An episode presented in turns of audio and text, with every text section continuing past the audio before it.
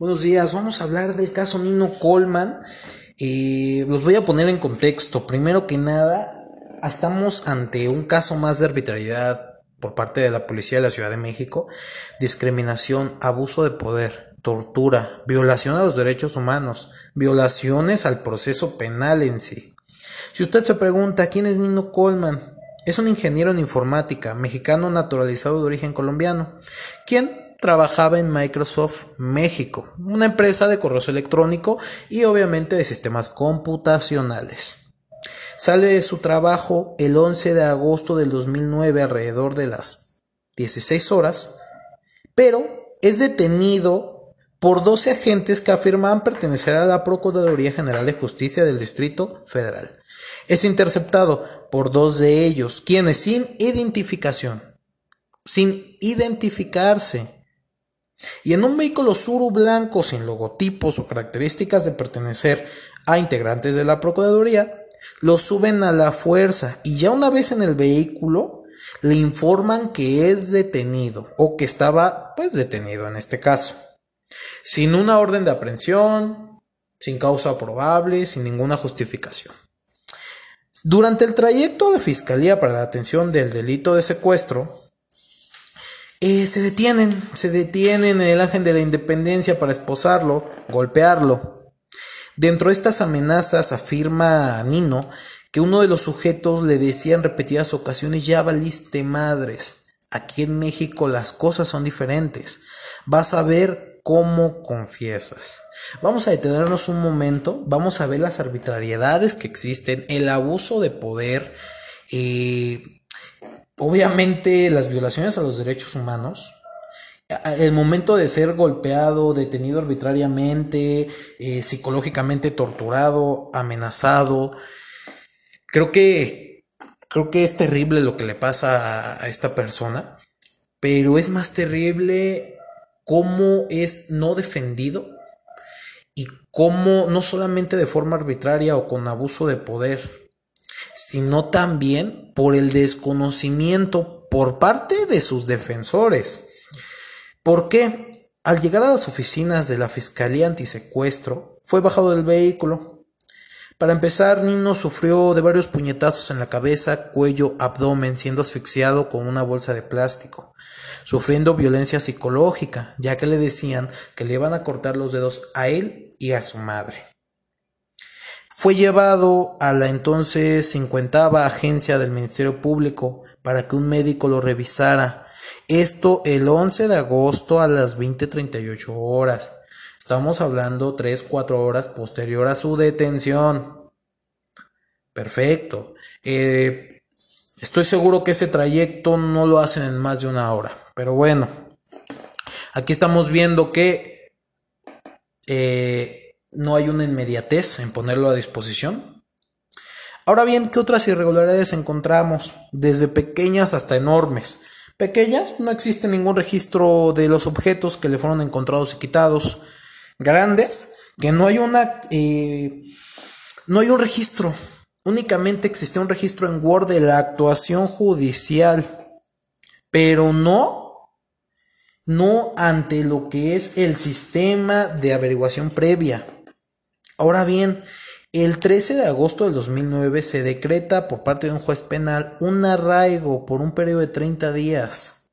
Entendemos que el arraigo es para qué? Para que obviamente no se vaya o no sea no se libre de la justicia. Pero para empezar es un precepto totalmente opuesto a lo que es la presunción de inocencia. Empezamos desde ahí. A lo mejor el juez decidió en base a que eh, tiene doble nacionalidad, por lo cual podía viajar a Colombia.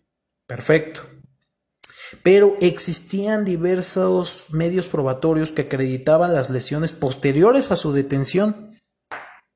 Y el 28 de agosto de ese año, estamos hablando de días después, bastante días después, eh, el Ministerio Público ejerce acción penal sin la presencia de Nino ejercieron acción penal sin presencia del imputado o de quien en ese momento eh, se, estaba acusando. Ahora bien, proceso penal, 9 de septiembre de 2009. inicia ante el 28 eh, Juzgado Penal del Distrito Federal bajo la causa penal 271-2009. Vamos a empezar con que inicia con un abogado privado, pero por falta de, obviamente, economía, primero de diciembre de ese mismo año solicita, como es su derecho, un abogado de oficio. Pero este abogado renuncia al término legal para estudiar el expediente y asumir su defensa adecuada. Aquí hay una irregularidad enorme. A ver, abogado, no está preparado para la defensoría adecuada, lo cual es un derecho del imputado, una defensa adecuada. 7 de diciembre acepta cierre de instrucción por propuesta del juez penal teniendo como resultado que ya no tenía la oportunidad de presentar pruebas para demostrar su no participación. Esto sin un defensor o sin una adecuada defensoría. Inicios del año 2010 se le asigna otro defensor de oficio, pero también sin conocimiento alguno del caso, violentando claramente el acceso pues, a una correcta defensoría. Esta parte es muy interesante porque ¿qué le atribuye al Ministerio Público? Le atribuyen la creación de dos cuentas de correo electrónico usados en el secuestro. Secuestro que seguramente escucharon hablar, ha sido uno de los, dos, eh, de los más largos, eh, que culmina con la muerte de una jovencita de 19 años.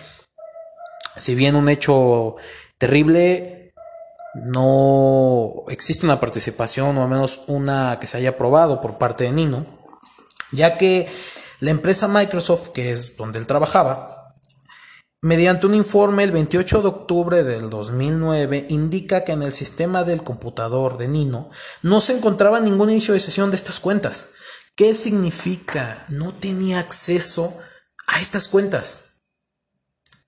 Pero este informe fue o pasó inadvertido por los defensores de oficio y como consecuencia el 9 de agosto del 2010 fue sentenciado a 60 años de prisión. A ver, teníamos el medio probatorio o la prueba, el documento que afirmaba que yo no tenía acceso a esas cuentas, pero por desconocimiento de mis defensores, no fue presentado. Creo que esta parte nos habla totalmente de, de un abuso de poder, de un desconocimiento total de las leyes y de una falta de ética profesional por parte de los defensores. Y bueno, se va a la segunda instancia. Pero esta segunda instancia para él fue igual, ya que esta sentencia fue confirmada el 14 de enero de 2010 por los magistrados integrantes de la novena sana penal del Distrito Federal. También tenía un abogado de oficio. Este de igual forma sin conocimientos. Eh, yo no sé, no, no, no, no alcanzo a, a pensar cómo una persona sin conocimientos quiere defender o más bien no quiso defender a esta persona, salvo que es su derecho.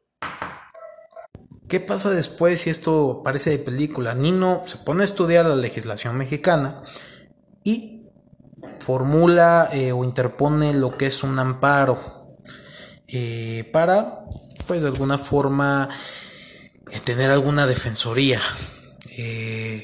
imagínense que tu derecho a una correcta eh, defensoría o que un abogado te, te, defienda o tengas acceso a una seguridad jurídica se ha violentado de esta forma y que tú mismo te tengas que brindar esta misma sin ser un especialista en derecho, un licenciado, eh, sin estar en tu rama y que tu libertad, tu vida dependa de ello. ¿Qué pasa? Cinco años después promueve un amparo directo para combatir la sentencia de la novena sala. Eh, de este conoce la octava, bueno, el octavo tribunal colegiado de circuito en materia penal. Pero eh, fue muy, digamos que esta, esta parte no tuvo un resultado distinto. ¿no? Eh, interpuso un recurso de revisión